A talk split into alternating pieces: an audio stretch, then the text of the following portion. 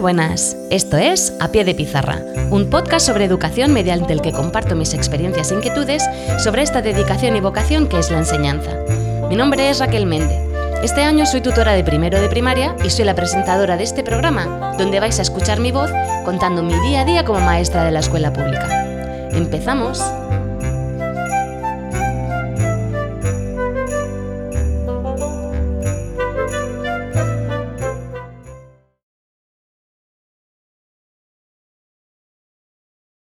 Bueno, hola, hola a todos y gracias por estar ahí otra vez.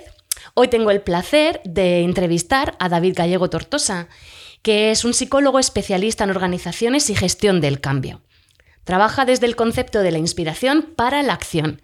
Además, eh, tiene un blog que se llama davidgt.es, es conferenciante y formador, trabaja como consultor para empresas y particulares y como psicólogo acompañando a las personas en sus procesos de cambio. Creo que esto es un tema importantísimo que llevar a las aulas. Y antes de empezar a entrar en el tema, quería darte las gracias, David, por venir a mi casa a grabar este podcast. Muchísimas gracias a ti, Raquel, por permitirme participar en este precioso proyecto. Hombre, hay que tener amigos buenos y yo tengo los mejores. bueno, en primer lugar, eh, en todas tus charlas a las que he ido, eh, bueno, a mí la verdad que me, ha llegado mucho, tú lo sabes, te lo he comentado muchas veces, porque es verdad que nos quedamos muchas veces en el sueño y no somos capaces de ese sueño materializarlo en un plan de acción. Entonces, ¿cómo sería ese paso del sueño que tenemos? Porque todos tenemos sueños, tú siempre lo dices, todos tenemos sueños. ¿Cómo puedo yo, Raquel, o Pepe, Julián, a Matilde, quien sea, desarrollar ese sueño y que sea un plan de acción? Bueno, esa es, eh, ese es el, kit de la cuestión, ¿no? Es, la piedra angular en torno a la cual gira pues, todo el trabajo que yo hago, las conferencias, incluso el libro que estoy, que estoy terminando, ¿no? Todos conocemos personas, como en alguna ocasión me has oído eh, decir en mis conferencias, que quieren ponerse en forma, se apuntan al gimnasio y encima van, ¿no? Son capaces de, de hacer la secuencia completa, ¿no? ¿Cuál es la clave? En muchas ocasiones ponemos el acento en que son personas que son capaces de, vencer, por ejemplo, el miedo, ¿no? Pero una de las frases que yo uso, tú también lo sabes, es esa de hazlo y si te da miedo, hazlo con miedo. Eh, las grandes gestas, las personas que las, han, hecho, siempre han confesado que tenían grandes dosis de miedo. Por lo tanto, el, principal paralizante no es tanto el miedo como la incapacidad de, superarlo, ¿no? O al menos de, permitir que el miedo te acompañe y que no sea paralizante. Por lo tanto, bajo mi punto de vista, efectivamente todos tenemos sueños. Otra cosa es que los tengamos identificados, ¿no? ese gran paso que hay entre el sueño y la acción, bajo mi punto de vista, pasa por la, por la decisión. Solamente eh, si somos capaces de tomar la decisión de, cumplir ese gran sueño, vamos a ser capaces de pasar a la acción. Pero tenemos que entender que es una secuencia. En muchas ocasiones, por aspectos divulgativos o, de comprensión, tendemos a, fijarnos o establecer modelos lineales y unicausales, ¿no? Cuando en realidad tenemos que entender que todo es mucho más complejo, el comportamiento del ser humano es complejísimo y establecer, como decía, modelos eh, unidireccionales o demasiado lineales es eh, simplificarlo demasiado. ¿no? Tenemos que entender que eh, sin la decisión es completamente imposible pasar a la acción. Pero al mismo tiempo podemos tener un sueño y tomar la decisión y no pasar a la acción. Por lo tanto, insisto, es un modelo, es un modelo complejo en el cual la, la motivación es fundamental. La motivación no entendida como un estado de ánimo, que muchas veces confundimos el término, sino como tener un motivo para, dar ese gran paso. ¿no? Ese motivo eh, fundamentalmente es la identificación, insisto, de ese gran sueño que todos tenemos en, la vida. ¿no? Por lo tanto, la secuencia sería, identifico mi gran sueño, ese, ese, gran sueño genera esa energía, que al, final, al fin y al cabo la motivación no es más ni menos que una energía, eh, tomo la decisión de, dar ese paso adelante y sobre todo me pongo manos a la obra. ¿Cómo me pongo manos a la obra? Pues asumiendo los riesgos, asumiendo que no pasa absolutamente nada y poniéndome en el camino sin más. Yo siempre digo que nos pongamos a hacer cosas, el que, lo que sea, porque sobre la marcha iremos descubriendo si lo que, está, lo que estamos haciendo eh, nos lleva al camino que realmente queríamos seguir o no nos lleva. Si nos lleva, seguiremos y si no nos lleva, pues habrá que corregir. Pero en definitiva es una, es una, es una cuestión de decisión. El sueño, perdón, no se puede cumplir sin, sin, sin acción, pero tampoco sin decisión. Entonces, como digo, es un modelo complejo y perfectamente interrelacionado. Claro, es que te escucho y yo pienso, mmm, qué difícil es muchas veces para un maestro, porque, claro, nosotros no estamos conformes, la gran mayoría, con el sistema educativo establecido y queremos cambiarlo. Entonces, yo, yo algunas veces es que creo que peco un poco de inconsciente. Eh, quiero cambiarlo, me meto a hacer formación como una loca y me lanzo. con todas las consecuencias. Menos mal que tengo un equipo directivo que es una maravilla, que en todo lo que me meto siempre tengo un respaldo. Claro, yo no me meto sin haberme formado. Y, y eso es lo que estoy haciendo este año. He quitado todos los libros, me he lanzado a montar una ópera en la clase y claro, me da miedo. Es lo que dices tú, estoy cagada porque digo, lo estaré haciendo bien, eh, me surgen dudas, estarán aprendiendo los niños y sí, sí que están aprendiendo. Entonces, a mí me ha ayudado también el escucharte decir, si no lo hago, si no soy yo el agente del cambio, no se va a producir de la nada. Entonces, a ver, esto que estás diciendo, ¿cómo podemos aplicarlo nosotros a nivel de aula? ¿Cómo podemos llevar ese cambio, no solo como, como docentes, sino también como modelo a nuestros alumnos? Bueno, eh, a ver, evidentemente, eh, tú como, como docente sabes mejor que yo que el legislador es el que establece el marco eh, de actuación. ¿no? Dentro de ese marco de actuación tenemos ciertos niveles de flexibilidad, tal cual yo lo entiendo. Entonces, ¿yo qué haría? Evidentemente hay que cumplir con los estándares y no debemos salir de ahí. Otra cosa es el cómo lo hacemos, ¿no? Hay una máxima de Buda que dice que verdad es lo que produce resultado. ¿Vale? Es muy fácil eh, divagar o es, eh, todos al final somos especialistas en, todo, ¿no? Lo realmente importante es que aquello que estemos haciendo esté orientado a un determinado objetivo y nos dé el resultado que esperamos. ¿Yo cómo lo haría? Primero, yo tomaría conciencia de cuál es la importancia del papel del, docente. Bajo mi punto de vista, eh, bajo mi punto de vista de muchísimos autores, una de las profesiones más importantes de este, este mundo, eh, por muy mal vista que pueda estar o retribuida, es la del maestro, porque al final las generaciones sucesivas, todas, absolutamente todas, pasan por un aula. Y si en ese aula el trabajo es el, adecuado el, y es el correcto, las generaciones van a ir saliendo pues, con una educación en valores, en principios, etc. Por lo tanto, lo primero que sería, o sea, que yo haría sería que yo propondría, mejor dicho, sería esa toma de conciencia de la importancia de la labor del maestro.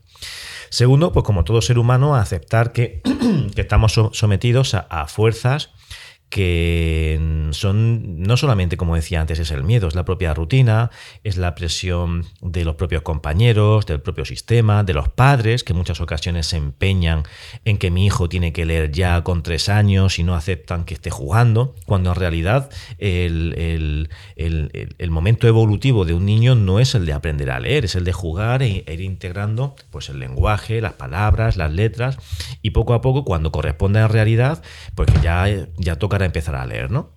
Entonces, es, eh, yo lo plantearía primero. Vamos a tener claro qué persigo. Vamos a tener claro qué quiero conseguir. Y una vez más diré, vamos a hacer un plan de acción. ¿Qué es lo que quiero conseguir? ¿Cuáles son las herramientas de las cuales dispongo? ¿Cuáles son las acciones que tengo que implementar para cumplir con ese plan de, acción y alcanzar esos resultados y comprometerme con, con la acción? Tenemos que entender también que el resultado no nos pertenece. Yo puedo tener toda la buena intención del mundo, eh, puedo eh, tratar de desarrollar las mejores acciones del mundo, pero luego que no, no obtener los resultados que esperaba. Bueno, tampoco pasa absolutamente nada. El error es una, es una posibilidad, es un factor corrector que, existe, que emana de la propia libertad y que nos permite eh, continuamente corregir y subsanar y reparar aquello que no ha salido bien. Por lo tanto, yo actuaría siempre libre de miedo. Y si el miedo existe, pues eh, permitir eh, que me acompañe sin ser un, obstáculo, porque no debemos de, olvidar que el miedo es un, es, un, es un, proceso que nos protege, ¿no? Entonces, que en un momento dado tú sientas cierta cierta ansiedad o, cierto, o ciertos reparos por el juicio de los demás, eh, por, una posible evaluación negativa, por quejas de los maestros o por, un mal resultado es normal, ¿no? porque a nadie le gusta enfrentarse a esas situaciones. E incluso son, pueden servir como, como acicates para esforzarnos más, para llevar una acción más preparada, etcétera, ¿no? Entonces, insisto, yo haría un plan de acción. ¿Qué quiero conseguir? Eh, desde un punto de vista no solamente del currículum entendido en términos de conceptos y conocimientos, de adquisición de conocimientos, sino de valores, de, juicios, de, clima en el aula, etcétera, etcétera. La relación entre los alumnos, entre el maestro y el alumno, por supuesto, entre los padres y, los alumnos, y el docente, perdón. Y a partir de ahí, ir hacia adelante, siempre consensuado con la dirección del centro, y actuar libre de miedo o con miedo, pero siempre a actuar y que el día a día te vaya, te vaya demostrando si lo que estás proponiendo está teniendo los resultados que tú realmente, que tú realmente estás buscando. Pero yo me plantearía en primer lugar eh, entender ese proceso de comprensión de la importantísima labor que tiene el maestro, de lo importantísimo que es implementar en el aula Em, conceptos o trabajar conceptos tales como la superación, como la creencia en uno mismo, como, como una conducta y una actitud frente a la vida em, orientada a conseguir tus sueños, enseñarles a los niños a hacer planes de acción es fundamental. Claro que todos los conceptos son importantes, faltaría más. No seré yo que, que cuestione cuáles deben ser los contenidos. Pero enseñarles a un, enseñarle a un niño a conseguir las cosas vía plan, plan de acción me parece fundamental. Cualquier cosa que, queramos conseguir con un plan de acción se puede intentar. Por lo tanto, es tan sencillo como ir implementándolo poco a poco e ir viendo cuáles son los resultados. Eso eh, está genial, pero claro, tú lo tienes muy claro. Como, mm, pero es difícil con niños. Por ejemplo, yo con niños tan pequeños que en mi clase tienen 5 y 6 años, ellos con esa edad tan corta ya se han creado muros que les está impidiendo su desarrollo como personas y su desarrollo académico y de aprendizaje. Ellos, los muros que se ponen son eh, cómo se hablan. Ellos son los que se ponen la zancadilla. Señor, esto yo no voy a saber hacerlo, es que yo no sé, es que yo no puedo. Y habla lo que acabas de decir tú, el miedo, el miedo a fallar. Es que Estamos en una sociedad que la perfección se exige por todas partes y parece que si fallas o si cometes un error, no eres válido. Y eso se va inculcando ya a los niños desde que son bastante pequeños. Se les exige una perfección que no está acorde con su edad. Entonces, ¿cómo podemos derribar esos bloqueos? ¿Qué estrategias les podemos dar a los niños para cuando sientan ese miedo, ese vértigo, ese, ese temor al fracaso? No se estanquen ahí, no se paralicen, porque ellos no tienen esas estrategias, somos los adultos las que se los tenemos que dar. Entonces me encantaría que me explicaras cómo puedo yo hacer que un niño establezca un plan de acción siendo tan pequeño, porque claro, en cursos superiores es más fácil, pero en cursos mm, pues del primer tramo es un poco más complicado y igual su cabeza no está preparada para establecer todos estos pensamientos y procesos eh, psicológicos que están encaminados, bueno, que un adulto los tiene, bueno, o no, pero un niño es más complicado, tú me entiendes, ¿no? Bien, pues de hecho voy a empezar pues justamente por tu última frase, ¿no? Los adultos. a mí me parece que el principal abordaje, o uno de los, de los, abordajes más importantes de, en este sentido, sería empezar tanto con, o sea, con los adultos en general, ¿no? tanto con los padres como con, los docentes. ¿Por qué? Porque efectivamente todos esos planteamientos, todos esos eh, miedos o todos esos, eh, eh, todos esos pensamientos se los hemos inculcado nosotros. Un niño nace libre de miedos. Eso tenemos que tenerlo claro. El miedo es un proceso, es como la digestión, que existe como proceso, pero en tanto que continente está vacío de contenido. ¿no? Un niño, pensemos que eh, las, únicas experiencias que tiene en su vida, en su más tierna infancia quiero decir, es que empieza a andar, se cae, se da mil cabezazos, posiblemente incluso, incluso se haga sangre, pero él sigue intentando andar hasta que de hecho lo consigue. Todos hemos conseguido eh, aprender a andar, ¿no? Por lo tanto, el miedo en, esa fase de la vida, mm, está, como digo, ese continente está vacío, hasta el punto que, insisto, que nadie abandona el intento de aprender a andar como consecuencia de los malos resultados, que en muchas ocasiones son muy dolorosos. Ese continente normalmente lo llenamos los adultos.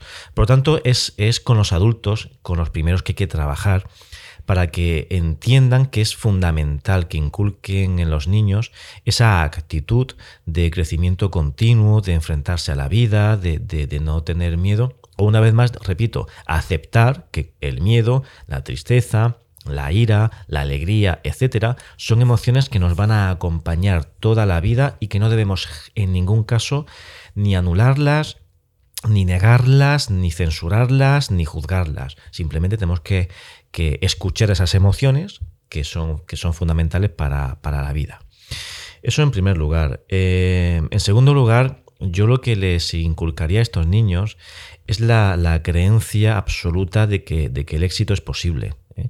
Eh, pensemos que precisamente por el punto anterior que hablábamos de los adultos, Estamos ahora mismo en, un momento histórico en el que las grandes claves del éxito, del crecimiento personal, etcétera, están muy influenciadas por la filosofía del éxito de Estados Unidos, ¿no? que al final son los que, eh, controlan el, mundo ¿no? a, nivel tanto geopolítico como prácticamente cultural. en ese modelo, muy anclado en conceptos tales como la autoestima, la riqueza, etc., eh, lo que fundamentalmente prima son, son criterios y son conceptos que emanan mm, de, su propia cultura socio-religiosa, si lo queremos eh, nombrar así, ¿no? En definitiva, el 60% de la población americana es protestante, ¿no? El protestantismo, sin querer entrar en, juicios de valor, es, un, es una visión de la religión basada en el sacrificio personal, basada en el, en el castigo, en el refuerzo, en que si haces lo adecuado recibirás un castigo, pero un refuerzo positivo, un premio, y si no un castigo. Y eso es lo que realmente estamos, estamos recibiendo, ¿no? Que solamente por la vía del sacrificio, solamente por la vía de, de del trabajar a horas, etcétera, etcétera, etcétera, se puede conseguir el éxito. Y siempre bajo el parámetro de la continua evaluación. ¿no? Tú decías antes, los miedos tienen, pero los niños tienen miedo a fallar. Pero tienen miedo a fallar a quién? Porque un niño pequeño no tiene miedo a fallarse a sí mismo. Esa, evaluación, ese juicio no lo tienen. Tienen miedo a fallarle a sus padres o al sistema, porque reciben buenas notas, reciben malas notas, un punto rojo o un punto verde. Mi pregunta es, ¿y si enseñamos a los niños, en lugar de actuar guiados por el resultado, sea positivo, sea negativo. O por ese concepto que está ahora tan de moda trabajar y que bajo mi punto de vista se ha confundido, que es la, eh, autoestima. ¿no? Y si en lugar de trabajar bajo la autoestima, trabajamos, trabajamos bajo el concepto de eh, compasión, autocompasión en este caso. ¿no? Porque al final la autoestima, el mensaje perverso de, la autoestima es eh, consíguelo porque tú eres el mejor, porque tú puedes y como lo puedes y lo has conseguido porque eres el más guapo. ¿Y qué ocurre cuando no soy el más guapo, no soy el más fuerte o no soy el más alto? No soy merecedor de amor, no soy merecedor de respeto, no soy merecedor de atención porque no soy el mejor o porque no tengo ese juicio de que al final la, autoestima lleva aparejado un, un, juicio de valor ¿no? hacia uno mismo. ¿no? Mi pregunta es, y si en lugar de relacionarnos con nosotros mismos y con los demás desde la autoestima, nos relacionamos desde la compasión. La compasión no es ni más ni menos tratarme a mí mismo y a los demás desde el amor, con independencia de, las características de personalidad, de sus capacidades, etc. Es tratar absolutamente a todo el mundo, empezando por mí mismo, desde el amor, desde el respeto, desde la aceptación y siempre libre de juicio. Por lo tanto, eh, a mí me parece fundamental que, para, para empezar, debemos eh, trabajar estos conceptos, como decía, con los, con los adultos. A continuación, eh, introducir en el aula, eh, pues como decía, esos modelos de, de éxito eh, que a lo largo de la vida eh, todos podemos observar. Pero no hace falta tampoco irnos a grandes personalidades, ¿no? No hace falta irnos a Napoleón, a Nadal, etcétera. Que me parece, bajo mi punto de vista, es otro de los grandes errores, ¿no? Tendemos a ver solamente al número uno y pensamos que el número uno está haciendo cosas que el número dos no hace. Y posiblemente el número dos hace exactamente lo mismo que el número uno, pero tiene una serie de talentos que el número 2, no, a, ver si lo, a ver si lo digo bien, el número 2 carece de una serie de talentos que el número 1 sí tiene, pero el esfuerzo es exactamente el mismo. Y sobre todo y más importante, ¿qué más da ser el número 1 o ser el número 2? ¿no? Porque a lo mejor el número 2 no quiere ser el número 1 y se conforma, no lo sé, ¿no? Pero insisto que lo realmente importante es que seamos capaces de, de llevar al aula modelos de personas de éxito, habrá que decir también que el éxito es relativo, eh, que sean de verdad tangibles y accesibles. Por ejemplo, un señor que, simplemente eh, tiene una familia y lo saca adelante todos los días, bajo mi punto de vista, y ese es el concepto que también me has escuchado usar en las charlas, esos héroes sin capa, ¿no? esos héroes anónimos que somos absolutamente todos, que todos hemos cumplido a lo largo de nuestra vida en episodios de máxima exigencia con, lo que había que hacer y, somos merecedores de, ese, de, esa etiqueta ¿no? de héroes y que los niños no solamente deben conocer casos de éxito de, de grandes futbolistas o grandes empresarios, que no, no, eh, hay personas que se pasan toda la vida luchando que no alcanzan el gran éxito que en realidad quieren, pero su verdadero ejemplo es el éxito a pesar de no conseguir lo que quieren, porque no cesan en su empeño. Y continuamente nos empeñamos en, poner el ejemplo de esa persona que sí lo ha conseguido. Y está muy bien, ojo, yo no digo en ningún caso, ya quisiera yo ser Nadal, faltaría más. Bueno, Nadal no, en concreto no es el tenis mi, mi gran pasión, ¿no? Pero pero ¿y qué está de ese, o sea, qué hay de ese número 2 que no ha conseguido nunca ser el número 1, pero a pesar de todo se esfuerza, se esfuerza, se esfuerza, se esfuerza, a pesar de no conseguir nunca llegar a ser a la medalla de oro, ¿no? Creo que tenemos que, tratar de relativizar un poco eh, esos modelos de éxito que estamos continuamente exponiendo. Creo que cualquiera de nosotros tenemos un montón de de, éxitos en nuestro repertorio eh, vital que podemos, eh, que podemos exponer como ejemplo. Y lo más importante, que esos propios niños adquieran la capacidad de autoobservación de tal manera que, que puedan identificar cuántas veces han sido capaces de enfrentarse a situaciones y superarlas. De tal manera que cada vez que a lo largo de su vida se, se enfrenten a retos, eh, sean capaces de decirse a sí mismos, si tal día conseguí tal cosa simplemente porque di un paso al frente, hoy también lo voy a conseguir. Y si no lo consigo, no pasa nada, seguiré intentándolo o a lo mejor tendré que plantearme si ese no era mi camino. Pero que ellos mismos sean su propio modelo de éxito en base, insisto, a la identificación de todas esas cosas que han, ido, que han sido capaces de conseguir en la vida. Y una vez más, desde muy pequeñitos, pues os diré, enseñarles a hacerles plantación cualquier cosa que queramos conseguir en la vida, con un plan de acción correcto se puede conseguir. Y si no se consigue, tampoco pasa nada, porque estaremos intentándolo como corresponde, como, como merece, y tenemos que entender, como también decía antes, que el resultado no nos pertenece. Tú puedes hacer todo lo que tienes que hacer y que el resultado no llegue pues porque hay alguien mejor que ti, porque tenemos que entender que hay factores en la vida que no que escapan a nuestro control, ¿no? Eso también hay que explicarlo en el aula, que no todo depende de ti. Y estamos enseñando a los niños que absolutamente todo depende de ti o que absolutamente nada depende de ti, ¿no? Que la culpa es del gobierno, de los impuestos o yo qué sé qué, del clima, o todo lo contrario, que si te esfuerzas lo vas a conseguir. Y en muchas ocasiones mm, las cosas sí que dependen de nosotros en algunos aspectos, pero en otros aspectos no dependen de nosotros. Nos ahorraremos mucha frustración y mucha, y mucha interiorización de emociones negativas, fundamentalmente la del miedo, si enseñamos a las personas que no todo depende de nosotros. Y un buen plan de acción en ese sentido me parece una herramienta eh, fundamental. Con todo lo que acabas de decir, la verdad es que se genera una necesidad importantísima de formación al profesorado, porque nosotros somos los que tenemos que acompañar a nuestros alumnos en ese proceso de cambio, en dotarles, de, de, estas estrategias para poder evolucionar y, y ser ellos los artífices del cambio. Pero claro, a nosotros los docentes no se nos forma en este tipo de cosas nos tenemos que buscar nosotros la formación en nuestro tiempo libre, pagando, pagando muchas veces de nuestro bolsillo este tipo de, de formación, porque claro, y también tiene que salir de ti. Pero me, me encanta que desde pequeños tú puedas enseñar a un niño a cómo ser un adulto que actúa. Entonces, ¿nos podrías decir cómo nosotros como maestros podemos ayudar a ese niño ya desde bien pequeño em, a, adquirir esas estrategias, esas herramientas para ser un adulto que actúe? ¿Tú podrías decirnos algún truquillo, no sé, alguna cosa mágica? bueno, la, vida, la, vida misma es mágica, ¿no? Si me permite que me ponga casi romántico. Eh, lo primero, efectivamente, Raquel, es lo que tú misma has dicho. Eh, a mí me parece, yo siempre he considerado, que en esta vida hay profesiones que son un auténtico privilegio, ¿no? Eh, la de docente es una de ellas. Pero claro, mm, todo tiene su, su, contrapartida, ¿no? Em, es verdad que el sistema educativo es el que es, recibís la formación que recibís, y en muchas ocasiones esa formación no está acorde ¿no? Con, las verdaderas necesidades. ¿no?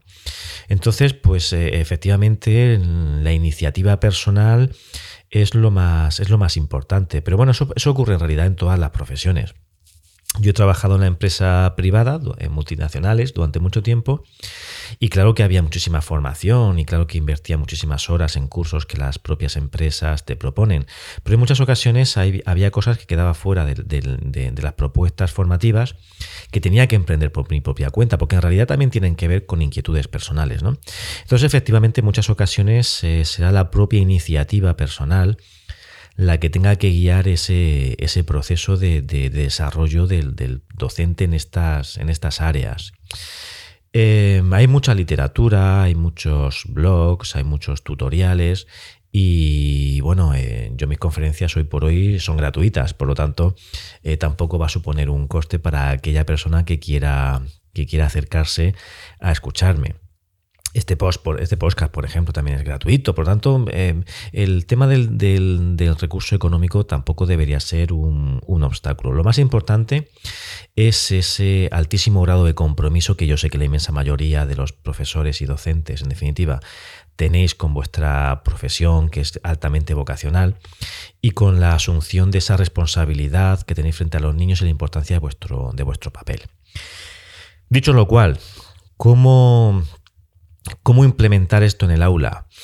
Eh, pues eh, como decía cuando hablábamos en el punto, en el apartado anterior, yo lo primero que, haría sería un listado de, episodios de, de éxito que el niño puede identificar como propios. Es decir, a ver, ¿cuántas veces has tenido una situación que te has enfrentado y has salido exitoso?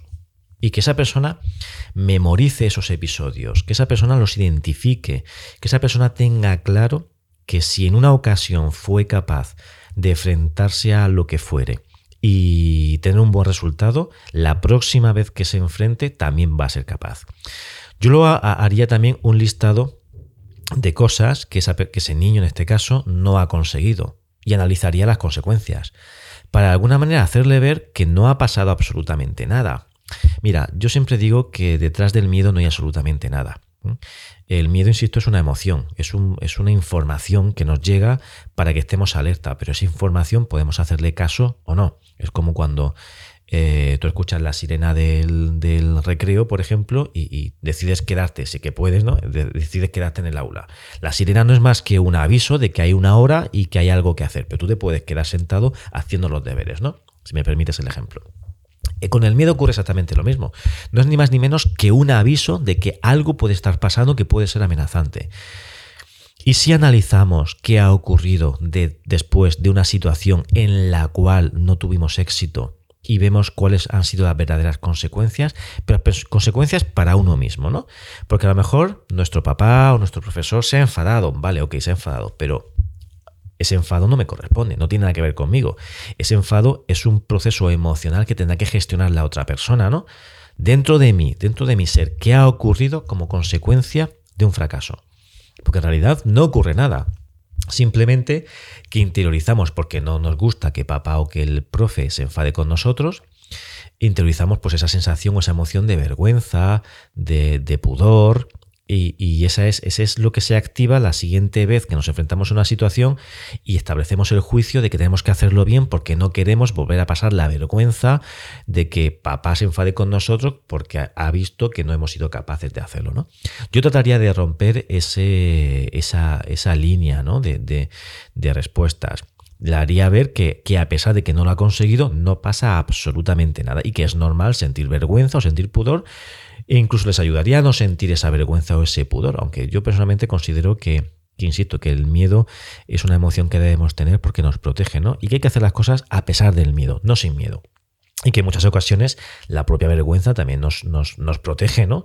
Pero es enseñarle al niño a, a tratar de gestionar ese, esa emoción, ¿no? Establecer un equilibrio adaptativo entre estar completamente libre de, emociones, lo cual no es positivo, o que esas emociones nos, nos, bloqueen. Yo una vez más, eh, insisto, enseñarles a hacer planes de acción, a inculcar la creencia de que cualquier cosa en la vida que nos podemos plantear eh, lo podemos alcanzar con el trabajo, con el conocimiento necesario, etc. Y esto, y esto es muy, muy importante porque en muchas ocasiones solamente hablamos de resultados y se nos olvida hablar del camino. Y Leo Messi o Cristiano Ronaldo son los número uno durante todos estos últimos años. Eh, y no solamente es como consecuencia de su talento, es como consecuencia del tremendo trabajo que llevan detrás. Y esto también hay que enseñarlo, ¿no? Que en muchas ocasiones parece que una persona un buen día se levanta y crea Microsoft o crea Facebook o es el número uno de yo que sé que no. Todo eso lleva un trabajo detrás que hay que enseñar, que hay que, hay que querer eh, realizar y hay que, y hay que saber hacer, ¿no? Por lo tanto, también hay que enseñar esas estrategias y esas habilidades y, por supuesto, concienciar tanto a papás como a los propios niños que, eh, el éxito en realidad es un camino no es un resultado. El éxito es la consecuencia de un montón de, factores, de actitudes, de conocimientos, de habilidades, por supuesto de, esfuerzo, pero es fundamentalmente es un camino que hay que recorrer y que hay que enseñar a, recorrer. ¿no? Y yo, yo mi propuesta siempre, siempre es esa, un plan de acción, eh, trabajar eh, las emociones, para que las emociones estén siempre en su sitio. Y cuando hay que llorar, hay que llorar y no pasa absolutamente nada. La tristeza, el dolor, el asco, la ira, etcétera, estas emociones que muchas veces tildamos de negativas, son importantísimas para la vida y claro que hay que dejarlas que, que, aparezcan cuando corresponde. Igual que la alegría, la risa, la felicidad son emociones importantísimas que tenemos que, tener siempre también en consideración y que tenemos que dejar también fluir. ¿eh? Eso, bajo mi punto de vista, es lo más, lo más importante y es el trabajo de acompañamiento que hay que hacer, pues tanto con adultos como con, con este caso, con, niños. Y entender que un niño se va a enfrentar al resto de su vida a las situaciones en función de lo que les enseñemos en, su, en su más tienda infancia, ¿no? Entonces, esta participación y colaboración tanto de papás como de, de docentes es fundamental para que el discurso sea el adecuado, para que la información sea la correcta y para que las habilidades que se trabajen pues sean las que efectivamente permitan que, todos, absolutamente todos, seamos capaces de enfrentarnos a nuestros retos con el, con el mayor, el mayor potencial y recursos posibles y afrontar los resultados de esos retos pues con naturalidad, tanto el éxito como el fracaso. Ojo, que el éxito también hay que saberlo gestionar, que en muchas ocasiones eh, no morimos de, fracaso, morimos de, éxito. ¿no? Entonces, insisto, es, es una labor multidisciplinar, con, con multitud de, variables y de, y de, procesos que yo trataría de abordar siempre, insisto, desde el compromiso eh, de todas las partes y siempre bajo, la, bajo el criterio del plan de acción y de inculcar la creencia de que, de que realmente somos posibles, somos capaces perdón, de conseguir cosas y que si no las conseguimos tampoco pasa nada. Pues David, muchísimas gracias por iluminarnos un poquito más en cómo llevar un sueño a la realidad, hacer un plan de acción. Eh, ha sido un lujo tenerte aquí y voy a ponerme manos a la obra. y a vosotros os veo pronto. Hasta pronto, chao.